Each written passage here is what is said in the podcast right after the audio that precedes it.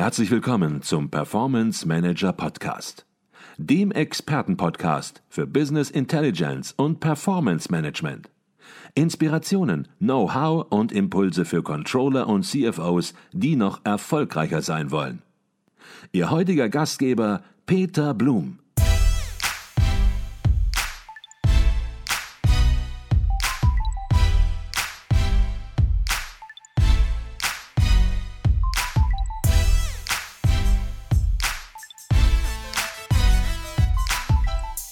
Herzlich willkommen im Performance Manager Podcast. Mein Name ist Peter Blum.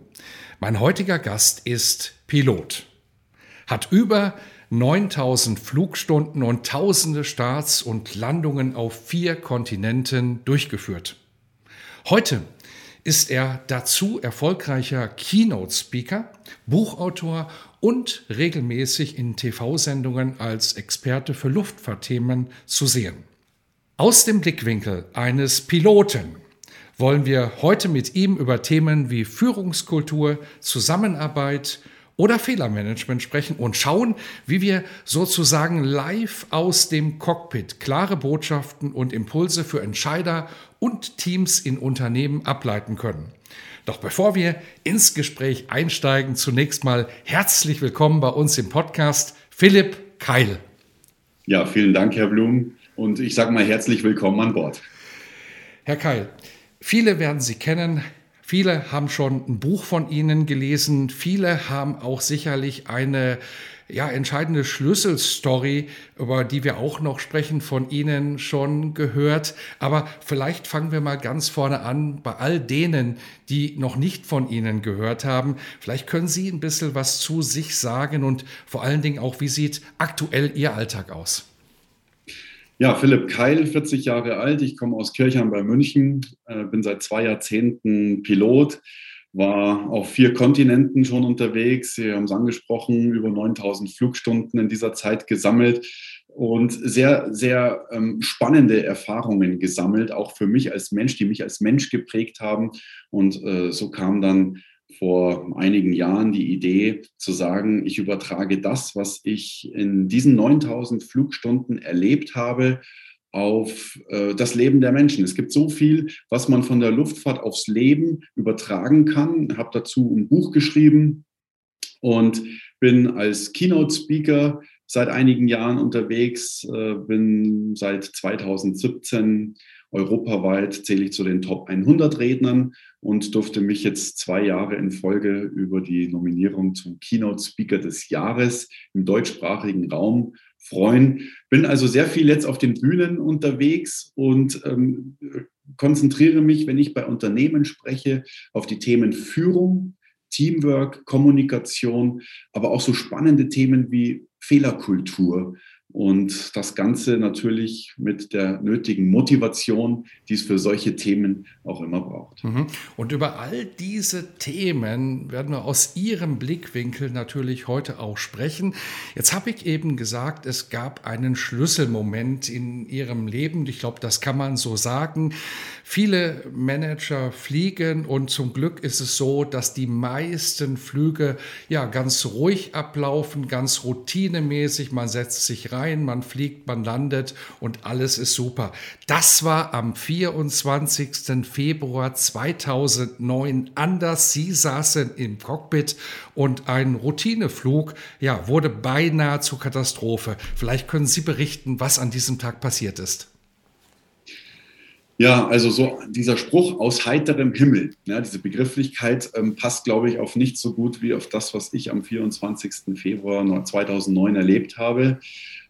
Ganz normaler Routineflug, wie jeder andere auch. Wir starten in Hurghada, es liegt am Roten Meer in Ägypten, haben den, Hin den Hinflug bereits hinter uns gebracht, starten jetzt eben zum Rückflug und ja, wunderschönes Wetter. Wir starten, wir heben ab, der Startablauf äh, wie jeder andere auch. Aber direkt nach dem Start ähm, merke ich plötzlich, ich spüre, ich habe das Flugzeug in der Hand und ich spüre plötzlich, jetzt fühlt sich etwas ganz anders an als sonst. Habe ich so noch nie erlebt an Bord eines Flugzeugs. Und was ist passiert? Wir sind in eine andere ähm, Luftströmung hineingekommen Und plötzlich wurde unser Flugzeug erfasst von einer sogenannten Windscherung. Mhm. Ja, das kann man sich so vorstellen, der Wind kommt plötzlich nicht mehr von vorne, sondern der dreht urplötzlich und kommt jetzt genau von hinten. Mhm. Was bedeutet, dass die gesamte Aerodynamik, also die, der Grund, warum überhaupt ein Flugzeug mit 80 Tonnen fliegen kann, dass das alles weg ist. Mhm. Ja? Jetzt haben Sie gerade gesagt, ich äh, komme gleich mal einmal kurz dazwischen. Das war kurz nach dem Start, aber mhm. jetzt könnte man sich vorstellen, Mensch, das war so zehn Minuten nach dem Start, aber das war nicht der Fall. Das war sehr, sehr, sehr kurz nach dem Abheben. Ja, genau. Also das war 150 Meter über Grund. Ja. 400 Fuß, das sind ungefähr 150 Meter. Und ähm, bloß um sich das mal vorzustellen, wenn so 80 Tonnen einfach wie ein Stein aus dem Himmel fallen, dann sind halt 150 Meter einfach nicht viel. Ja? Also ich habe es mal so grob überschlagen. Die effektive Reaktionszeit, die mir in dem Moment geblieben ist, um den Absturz zu verhindern, waren zwei Sekunden. Ja? Und das ist so ziemlich das Schlimmste, was Ihnen an Bord eines Flugzeugs überhaupt passieren kann. Denn es können viele nicht schöne Sachen passieren an Bord eines Flugzeugs. Aber Sie haben eigentlich immer Zeit, zumindest ein paar Minuten, um in Ruhe das Problem zu analysieren und sich dann gemeinsam im Cockpit als Team eine Lösung zu überlegen, eine Entscheidung zu treffen. Und das hatte ich hier eben nicht. Ich musste sofort reagieren, ich musste richtig reagieren und habe das Einzige getan, um überhaupt jetzt den Crash noch verhindern zu können. Ich habe paradoxerweise die Nase des Flugzeugs nach unten gedrückt, bin also hier wirklich in den Sturzflug gegangen weil es mir nur so möglich war, wieder Luft an die Tragflächen zu bekommen, dass sich die Aerodynamik wieder aufbaut und habe dann im allerletzten Moment, also direkt über den Sanddünen der Wüste, ähm, habe ich dann die Maschine wieder aggressiv nach oben gezogen. Und das war tatsächlich das Manöver, was mir und äh, knapp 200 Menschen an Bord das Leben gerettet. Das war eine mehr oder weniger, so habe ich es verstanden, intuitive Entscheidung. Es gab eigentlich gar keine Möglichkeit mehr, das zu analysieren, das Problem, sondern ihre Flugerfahrung sozusagen hat sie dazu bewogen, eben zu erkennen, Mensch, die richtige Bewegung ist sozusagen nicht nach oben reißen, sondern eigentlich die Nase nach unten drücken. Und das war dann entsprechend auch die Lösung. Es gab eine ähnliche Situation in gewisser Weise, für Laien möglicherweise ähnlich, für einen Fachmann vielleicht ganz anders. Die Geschichte von Chesley B. Sullenberger, dem amerikanischen Piloten, der mit seinem Airbus A320 im Jahre 2009 ja mit einem spektakulären Flugmanöver auf dem Hudson River in New York notwasserte und damit 155 Passagieren das Leben rettete. Auch hier war es, denke ich mal, so, dass fast keine Zeit blieb, die Situation zu analysieren. Es waren vielleicht ein paar Sekunden mehr als bei Ihnen, aber letzten Endes war es auch hier die Erfahrung und die Intuition, die eine große Rolle spielte, um auch hier die richtige Entscheidung zu treffen. Würden Sie dem zustimmen? Absolut. Also ich möchte mich nicht mit dem Held des Hudson vergleichen, denn was Chesley Sullenberger damals gemacht hat, ähm, war in vielerlei Hinsicht ganz außergewöhnlich. Ähm, aber es gab tatsächlich einige Parallelen, abgesehen davon, dass es gerade mal sechs Wochen vor meinem Erlebnis in Ägypten war, als er ähm, über New York diese Situation hatte. So war es auch wie bei mir direkt nach dem Start und wie bei mir äh, wirklich aus heiterem Himmel. Ähm, genau wie ich ist auch er dann wie ein Stein zu Boden gefallen. Was ist passiert? Die hatten einen Vogelschlag und beide Triebwerke sind ausgefallen, weil so viele Vögel in die Triebwerke geflogen sind. Die sind richtig in so einen Schwarm Wildgänse reingekommen und somit hat er auch keinen Schub mehr. Ja, und musste jetzt, er war ein bisschen höher, hatte deswegen etwas mehr Zeit als ich und musste sich die Frage stellen, was tue ich jetzt? Ja, und ähm, er wurde nach dieser Notwasserung ähm, in einem Fernsehinterview wurde er mal gefragt, ähm, was ist eigentlich Ihr Geheimnis? Ja, also wie, wie, wie konnten Sie da oben in dem Moment so ruhig bleiben, wo es in dem Moment eigentlich keinen Ausweg gab? Ähm, wie, was, was, was war Ihr Geheimnis? Und ich fand das ganz interessant, weil er damals gesagt hat, er hat lange nachgedacht und hat dann ganz leise gesagt, I was sure I could do it. Ja? Mhm. Ich war mir sicher in dem Moment, ich kann das irgendwie schaffen. Und ich glaube, das ist auch tatsächlich ähm, das Allerwichtigste in jeder Notlage, in jeder Krise des Lebens, dass wir in dem Moment diese innere Ruhe, diese Sicherheit haben und diese Selbstüberzeugung. Ich kann das schaffen. Ich bin jetzt nicht ein, ein, ein, ein Spielball, ich bin jetzt nicht das Opfer, sondern ich kann mit meinen eigenen Fähigkeiten eine Lösung herbeiführen und die Situation ähm, bessern. Ja? Mhm. Und was er dann gemacht hat, er hat einen klaren Fokus ausgerichtet. Ja? Er war sich in dem Moment voll im Klaren, was ist jetzt in diesem Moment das wirklich Wichtige. Und das war genauso wie bei mir, irgendwie erstmal überhaupt das Flugzeug in der Luft zu halten. Ja? Also hat auch er die Nase des Flugzeugs nach unten genommen, um die Geschwindigkeit stabil zu halten und hat sich dann überlegt, was können wir jetzt tun? Ist eine längere Geschichte, um es jetzt in eine Antwort zu packen, aber ich glaube, das war der Knackpunkt, ja, diese, diese, diese Selbstsicherheit, dieses Selbstvertrauen in die eigenen Fähigkeiten. Mhm. Auch da gibt es ein Buch zu äh, von Chesley B. Sullenberger und ich habe das Buch gelesen. Ähm, und da kommt genau dieser Satz vor, den Sie auch gerade angedeutet haben. Und ich denke, das ist auch Bestandteil mehr oder weniger ja, einer Pilotenausbildung oder des Pilotentrainings. Egal was passiert, flieg das Flugzeug. Das heißt, auch das werden wir später vielleicht noch besprechen. Egal was passiert in Unternehmen, triff eine Entscheidung. Nichts machen ist keine Option und schon gar nicht im Cockpit. Genau, und konzentriere dich auf eine Sache. Das ist, glaube ich, das nächste Wichtige. Das ist diese goldene Regel im Cockpit, fly the aircraft. Ja, das klingt einfach und klingt selbstverständlich. Ja, natürlich ist es für einen Piloten immer am wichtigsten, das Flugzeug zu fliegen. Aber sie glauben gar nicht, wie schwer das in so einer Situation ist, diese Regel zu befolgen. Ja, das ist ja ein totaler Reiz, eine Reizüberflutung. Ja, was da in so einem Cockpit passiert, was in einem selber passiert, dieser Schockmoment, wenn plötzlich alles anders kommt, da fassen sie erstmal überhaupt keinen klaren Gedanken mehr. Und dafür ist es so wichtig, dass wir im Flugsimulator so welche Situationen immer wieder trainieren und dass die oberste und wichtigste Regel immer ist, fly the aircraft. Versuch erstmal die Maschine in der Luft zu halten und dann kannst du dich um alles andere kümmern. Also diese klare Prioritätensetzung, sich auch als Führungskraft oder überhaupt im Leben immer zu fragen, was ist jetzt in dieser Situation das einzig Wichtige? Um was geht es hier wirklich? und dann auch den Mut zu haben, alles andere beiseite zu schieben. Mhm. Jetzt waren die beiden Situationen, über die wir gesprochen haben, natürlich Ausnahmesituationen. Sie haben Simulatoren angesprochen, Simulationstrainings angesprochen und dort werden natürlich auch Ausnahmesituationen trainiert, aber es werden auch Situationen trainiert, in denen ja genug Zeit bleibt, entsprechende Entscheidungen zu treffen. Und dort gibt es ein ganz, ganz interessantes Modell in der Fliegerei, ja, wie es ermöglicht wird, innerhalb von ja, Sekunden oder Minuten sozusagen systematisch an eine Entscheidungsfindung ranzugehen, weil Stunden hat man nie Zeit, ob es immer Sekunden sind, ist eine andere Sache, aber Minuten, glaube ich, ist schon eine ganz, ganz gute Einheit in der Fliegerei.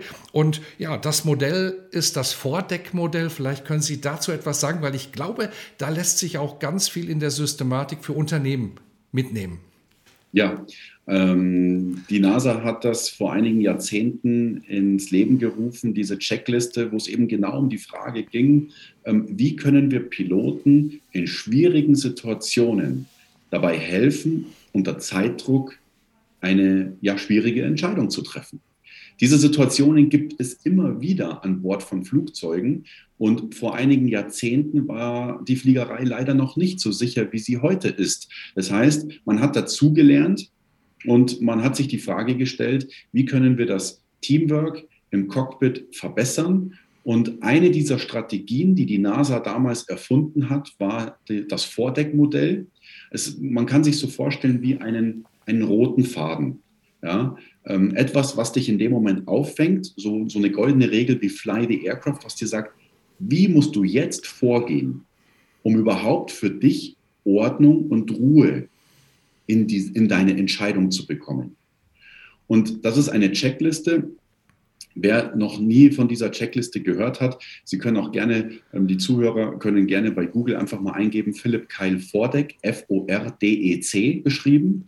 Und dann finden Sie da verschiedene Artikel und Abhandlungen ähm, von mir über diese Vordeck-Checkliste, wo genau beschrieben ist, um was es da geht. Aber mal ganz grob umrissen, es geht darum, F steht für Facts. Um was geht es hier wirklich? Was ist wirklich die Situation? Habe ich alles im Blick?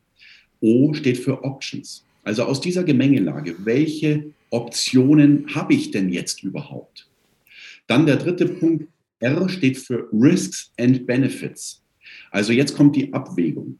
Von diesen Optionen, die ich mir überlegt habe, welche Möglichkeiten habe ich? Eins, zwei, drei, vier.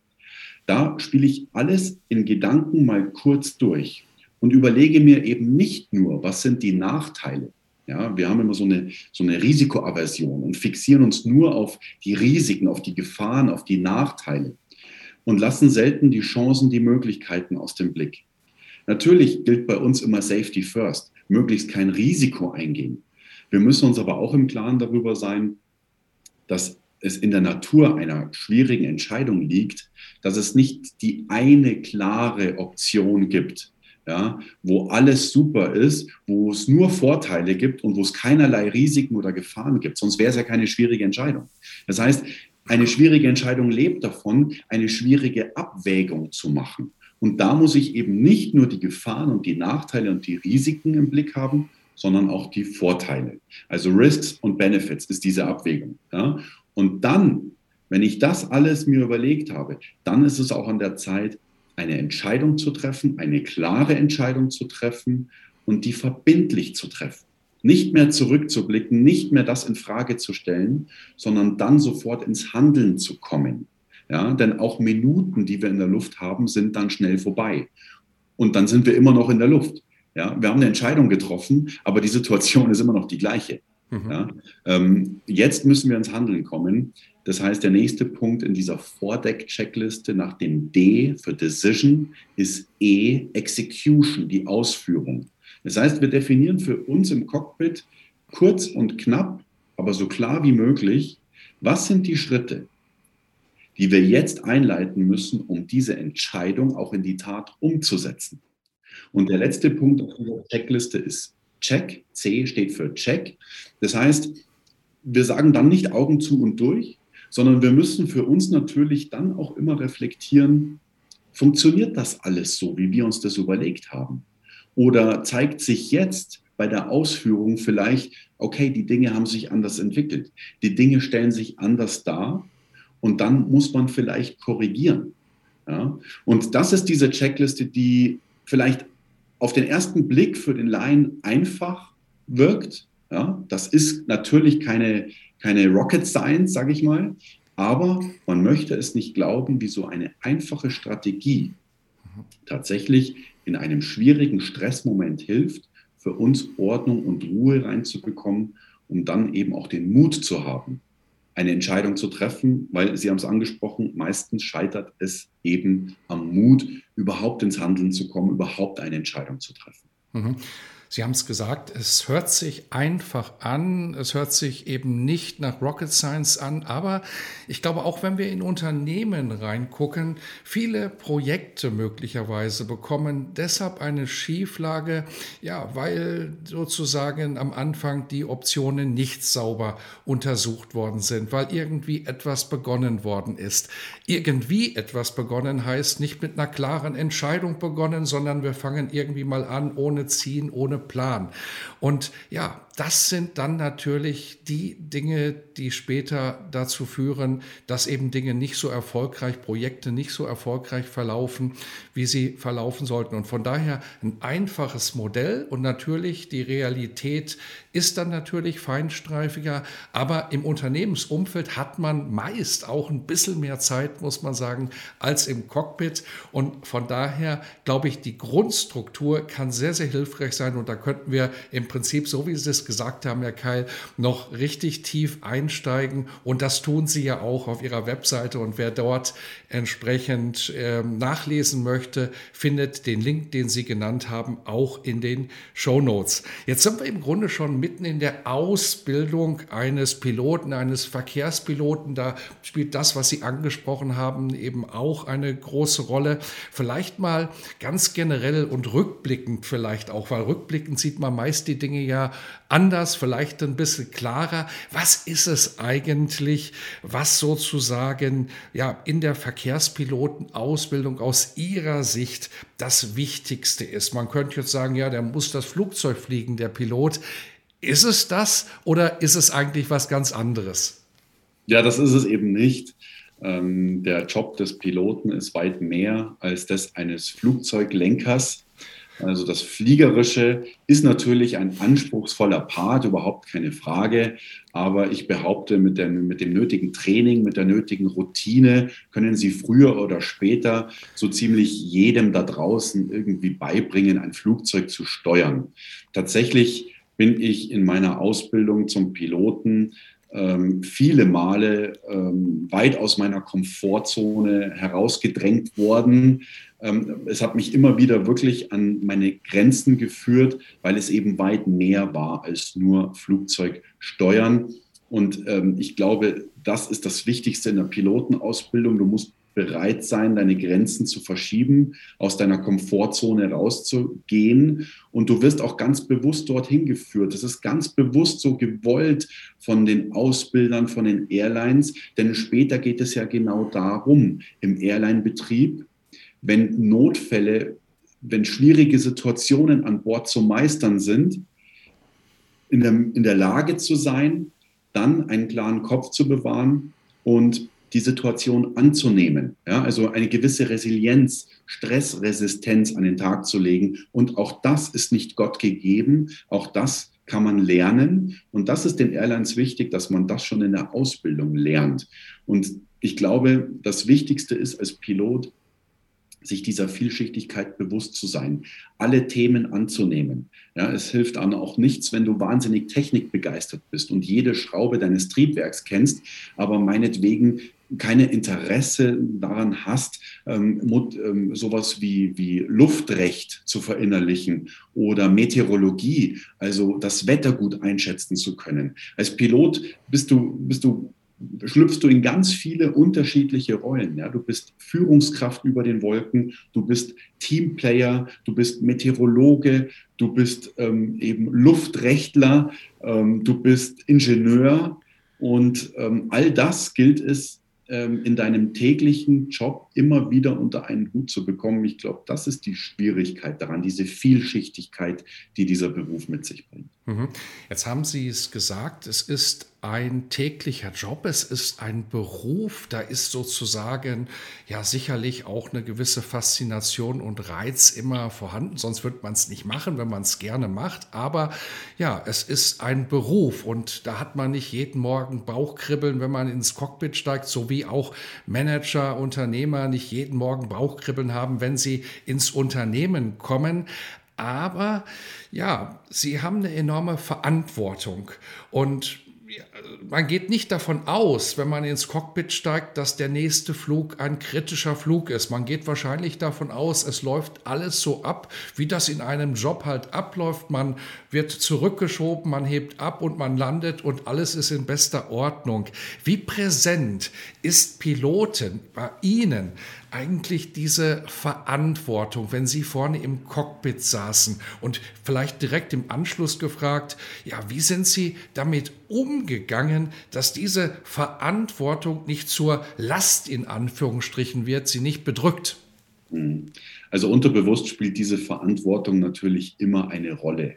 Die kann man nicht einfach ähm, wegdiskutieren, ausknipsen, sondern unterbewusst bist du dir als Pilot immer sehr genau darüber im Klaren, ähm, wie viel Verantwortung du trägst und wie viel Vertrauen die Menschen dir entgegenbringen, dass sie überhaupt in ein Flugzeug steigen. Ähm, deswegen glaube ich, ist es als Pilot eben auch wichtig, weil wir in so einem anstrengenden, komplexen Arbeitsumfeld zurechtkommen müssen, dass wir auch regelmäßig Auszeiten haben, dass wir nicht im Akkord arbeiten, dass wir uns, unseren Körper sehr gut kennen, ähnlich wie ich vergleiche es mal mit einem Profisportler, der mit seinen Ressourcen gut haushalten muss, weil dieser unterbewusste Druck, die Verantwortung, die auf dir lastet, der kannst du nur gerecht werden, werden wenn du auch, ähm, wenn du dann eben auch immer fit bist an Bord und, und die, die Möglichkeiten auch zur, zur Regeneration hast. Im, im, täglichen, Im täglichen Alltag an Bord, im Cockpit, ist diese Verantwortung aber nicht so präsent, wie mancher meinen könnte. Gerade in schwierigen Situationen. Bist du darauf trainiert, wirklich so konzentriert bei der Sache zu sein, dass man sich eben nicht die Frage stellt, Mensch, was passiert jetzt, wenn du eine falsche Entscheidung triffst? Oder ähm, was bedeutet es jetzt, die Verantwortung für hunderte Menschenleben da hinten drin zu haben. Das ist unterschwellig, spielt das immer eine Rolle, aber es ist nicht ständig präsent in ihrem Bewusstsein, wenn sie als Pilot da vorne drin sitzen. Ich glaube, das bringt auch einfach die Tatsache mit sich, dass wir auch in schwierigen Situationen nie das Gefühl haben, wir geben jetzt das Steuer aus der Hand, sondern wir sind immer davon überzeugt, selbst ich in dieser außergewöhnlich schwierigen Situation in Ägypten, wie es auch der Sally gesagt hat, ich kann das schaffen. Ich bin nach wie vor der Pilot und ich bin der Einzige, der hier diese Situation lenken kann im wahrsten Sinne des Wortes. Mhm.